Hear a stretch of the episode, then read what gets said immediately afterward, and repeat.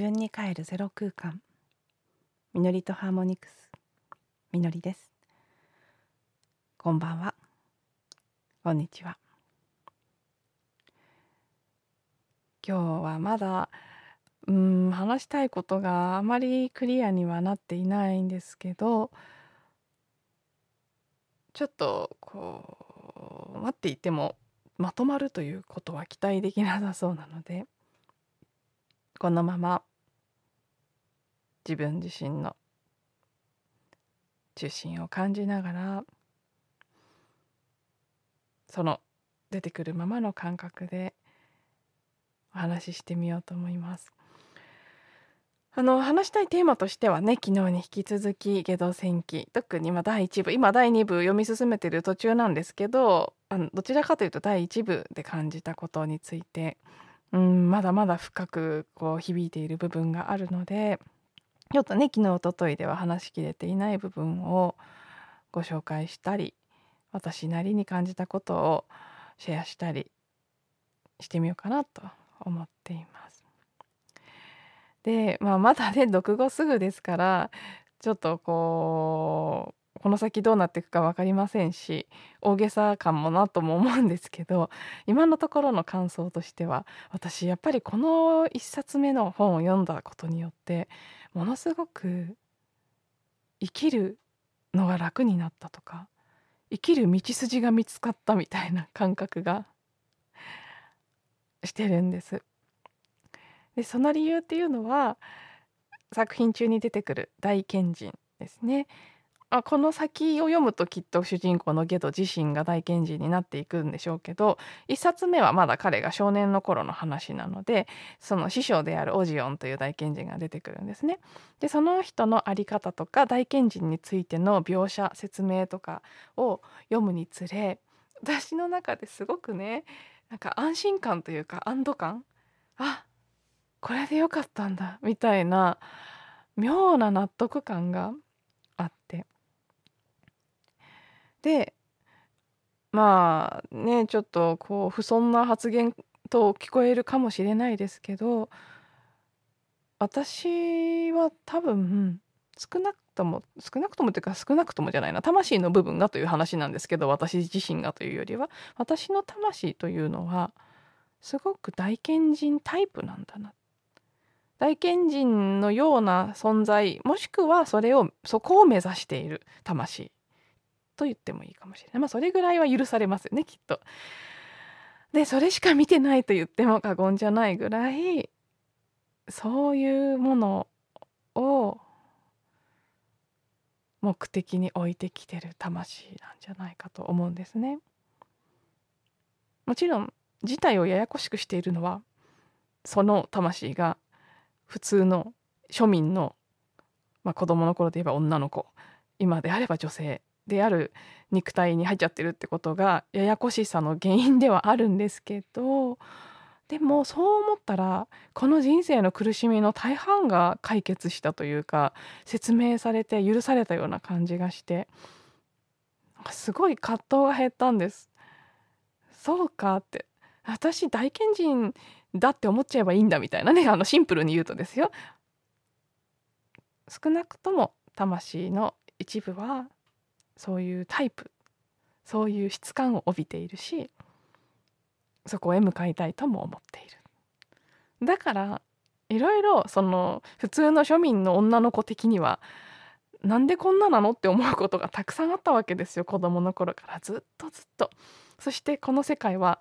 とてつもなく生きづらい場所だったんですけどなんか大賢人だと思って生きていったら結構多くのことがあなんだいいんだってなるなっていうことに気づいてしまって。でねなんかそんなこと本当かどうか分かりませんけどでも私が勝手に自分でそう思い込んでる分には別に誰に迷惑がかかることでもないのでそれで自分が楽になるんだったらそれでいいじゃないかって今のところは都合よく思ってるんですけど。まあとにかくこの大賢人という人の在り方を見ているとすごくホッとする。そうかって単にそういうことだったんだみたいなねこれでよかったんだみたいなのを何度も何度も1冊目を読んでる間感じたんです。本当大きなね癒しと許しが起きましたあこの本読んでなかなかね大賢人見て私は許されたとか思う人はそんなに多くはないかもしれないですけどね。でまあ大賢人どんな人として描写されどんな存在として描写されているかというと、まあ、基本的にすごく穏やかで寡黙でで資料深いもちろん資料深くてでこうその心が閉じてるわけではないので親切だし暗いっていうのとは違うんですけどだけどすごく静かで孤独とか静寂を好んでいる。で小さな小屋で、ね、かの過敏な生活などせず小さな小屋で質素に暮らしていて魔法を使えば雨だって止ませることができるし仕事だって簡単に終えることができるのに魔法は一切使わず手足を動かして小さな暮らしを丁寧にしているそういう存在なんですね。でそのねすごくあのところどころねほぽのぽのとも通じるなって思うところもいくつもあってでちょっとそこをねご紹介したいなと思うんですけどそのね大賢人の無口さ静かさについて書かれている箇所に1箇所すごく印象的なとこがあってどんな感じかというとこの魔法使いの長い問いかけるような沈黙が部屋に広がってゲドの心を満たしそうこうするうちに少年は言葉というものがどんなものだったかということさえ忘れてしまったような気になってやがてオジオンがその沈黙を破って話し出す時にはまるで今初めて彼によって言葉が生み出されたかのような錯覚にとらわれるのだった。かといって彼の口から出る言葉が特別高尚なものであったわけではない。それどころかそれらはパンとか水とかその日の天気とかいった。衣食住に関した極めて日常的な単純なものに限られていた。っていう箇所があって。ねなんかすごく良くないですか？このね沈黙が広がって心を満たし走行するうちに言葉がどんなものだったかということさえ忘れてしまったような気になって。そしてオジオンが沈黙を破って話し出す時にはまるで今初めて彼によって言葉が生み出されたかのような錯覚にとらわれるのだったあこれは本当にねクリーニングされてゼロからこう言葉が生まれる瞬間を言っているような感じがするなって。ね、やっぱりクリーニングホーポノポノのクリーニングなんかをしていくと自分でも気づかされることですけど余計なことはだんだん話したくなくなっていく。まあそれでも現実社会に合わせて生きてきましたし長い間どうしても今もそれを続けてしまう部分っていうのはあって私もそれでもいっぱい喋っちゃいますけどでもなんかこういうあり方っていいなって本当言葉はね多くの場合余計な記憶を生み出しますしなんか本当これだよなって。だから音声配信も本当はね言葉数少なくその日の詩みたいにその日のこう出てくるインスピレーションの言葉を語りで後半はただ歌っているとかトーニングしたり、ね、意味の意味がわからない宇宙語のような言葉を喋ったりして終わるみたいな。番組にゆくゆくはしていけたらなって。改めて思っちゃいました。本当にそういうことが本当はしたいって。だけどやっぱりこの世の中ではそれでは通用しないみたいに深く深く刻まれた部分があって自分の意に沿わぬことをたくさんして生きてきた人生だったと思うんですね。この人生半前半それがああいいんだみたいな感じになったというのが一つですね。でねあのそう丁寧に日常を暮らしていてですごく物とか植物とかにも話しかける本当に一つ一つを命ある存在として扱っている。そんなところもほぽのぽのに通じるところがあるなと思って。でゲドとねこの大賢人が一緒に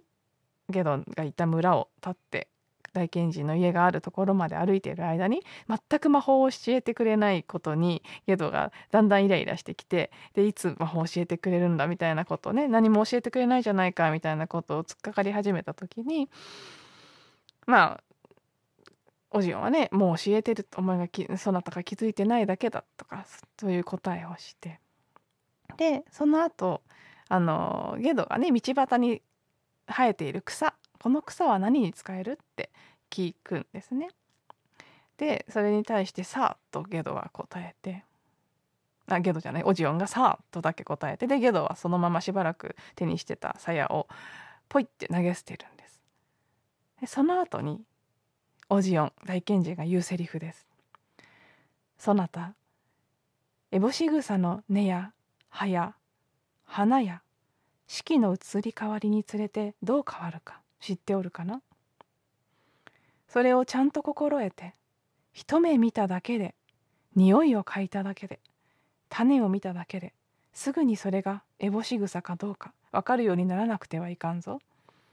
そうなって初めてその誠の名をその丸ごとの存在を知ることができるのだから。用途などより大事なのはそっちの方よ。でその後ね、まあ、そなたのように考えればでは詰まるところそれは何の役に立つ？このわしは？見てどんどんどんどん問われてまあゲドはちょっとこう答えに窮して困るという場面なんですけど。この「誠の名」と言われてるのが作品中何回も出てくるキーワードなんですけどね魔法をかけるために魔法使いたちは誠の名というのを知る必要があるんです。でその誠の名をする知るということはここではその丸ごとの存在を知ることだということが説明されてるわけですよね。でこれを読んだ時に私はああそっかゲド戦記が言ってる「誠の名」っていうのはホーポノポノが言ってるアイデンティティのことなんだって感じてセルフアイデンティティするホーポノポノホーポノポノを通じてその存在一つ一つの存在全てのねもう全ての有機物無機物あらゆる原子分子の一つに至るまでアイデンティティがあるというふうに考えてそこに対して愛していますという言葉で向き合っていくのがホーポノポノのプロセスなわけですけどまさにそれを言っているようなそうかそうか誠の名ね本当の自分というのがほおぽのぽののキーワードでもありますけどま事の名っていうのはああそのことを言っているんだなとか。でこのね誠の名を知るためには本当その存在の細部まで知って意識を向けてその命をめでていくことが必要だっていうことですよね。でまあこのオジオンはね派手な魔法派手じゃなくてもですよほんのちょっとした魔法すら使わずに毎日毎日こうやって日常をただ淡々と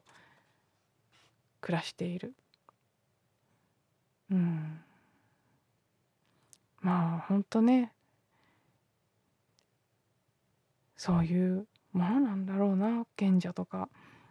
まあ、悟った人とかもそうでしょうけどね。そして、うん、まあ、これは本当人それぞれですけど、どうも私はそっちが好きだし、それを目指している。でも、そう、ポイントはそれをでもこのね、今世おじさんじゃないので、こういうおじさんとして賢者をやるんだったら簡単だったんだと思うんですけどそうではなく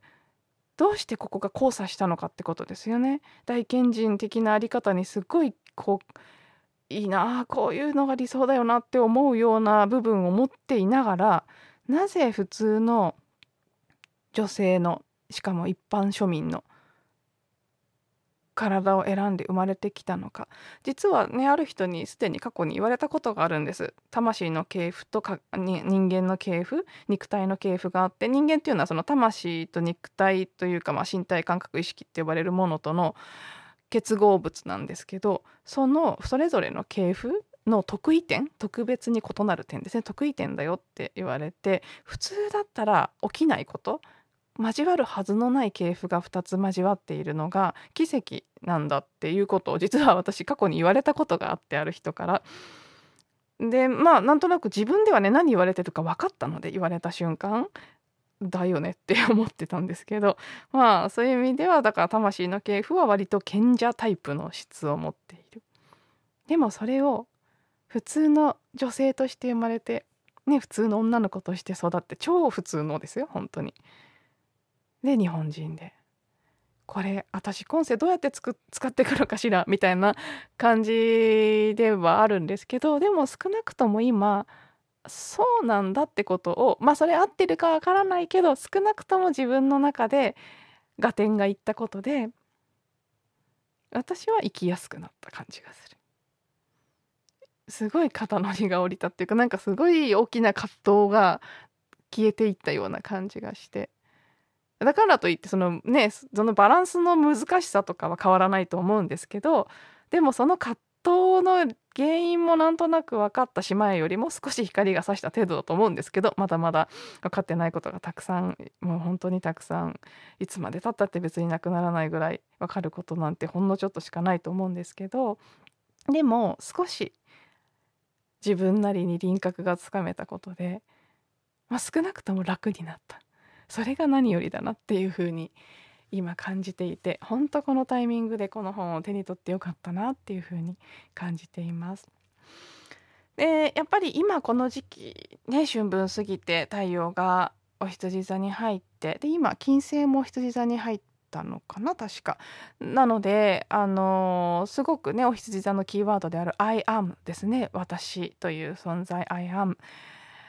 ただの存在何かを持ってるとか何かをしてるとかではなくビーイングもう生まれて親と生まれたそのそのままのありのままの存在としての私というものに意識を向けるそういうテーマのある時期でもあると思うんですね。もちろんねあのお羊座のサインっていうのは一般的に新しいことを始めるとかねスタートさせるそういうエネルギーも強いですから何か始めやりたいと思ってたこと始めるのに適してますよみたいなこともいろんなところで書かれてるでしょうし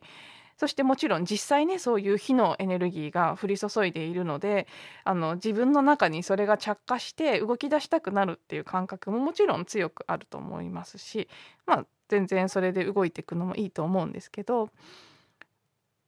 まあ、私もそうなんですけどねもし聞いてくださってる方の中で具体的に始めることとかは今はまだないんだとかなんかそういうねスタートスタートって言われるけどどうしたらいいかわからないとかそういう感覚を持ってる方がいらしたらその場合はその「I am」っていうとこですね。この数日音声の中でもお話ししている自分の源に向き直って「Who am I」ですよね私は何者かということそして私の源は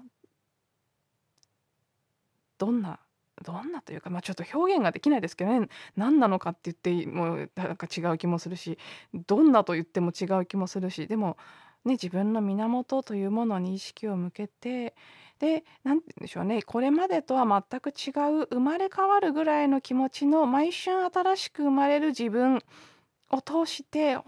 本質の自分っていうのを知っていく思い出していくっていうことに意識を向けてみるだけでもいいと思うんです。なんかそのねどうしても doing のレベル行動のレベルで始めるっていうことにの方が簡単なのでねそっちに意識がいっちゃうし実際始めたいことがある人はこの時期のエネルギーを活用されたらいいと思うんですけど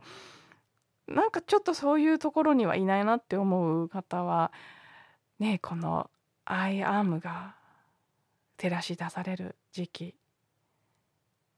皆さんのところにも何何か私にとってのゲド戦記みたいなサインがふと来たりもうすでに来てたりするかもしれないのでそこから「私とは」というところを感じてみられるのもすごくいいんじゃないかななんて、えー、自分の体験も踏まえ思っています。はいでは今日も最後まで聞いていただいてありがとうございました。また次の音声でお会いしましょう。